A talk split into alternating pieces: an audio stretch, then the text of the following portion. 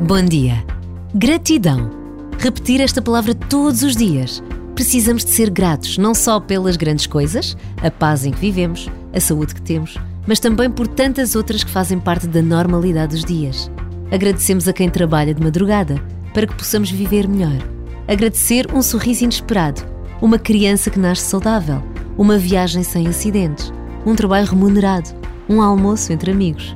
Sermos gratos à vida é sermos gratos a Deus, porque Ele está em tudo o que nos acontece, mesmo quando não nos apercebemos.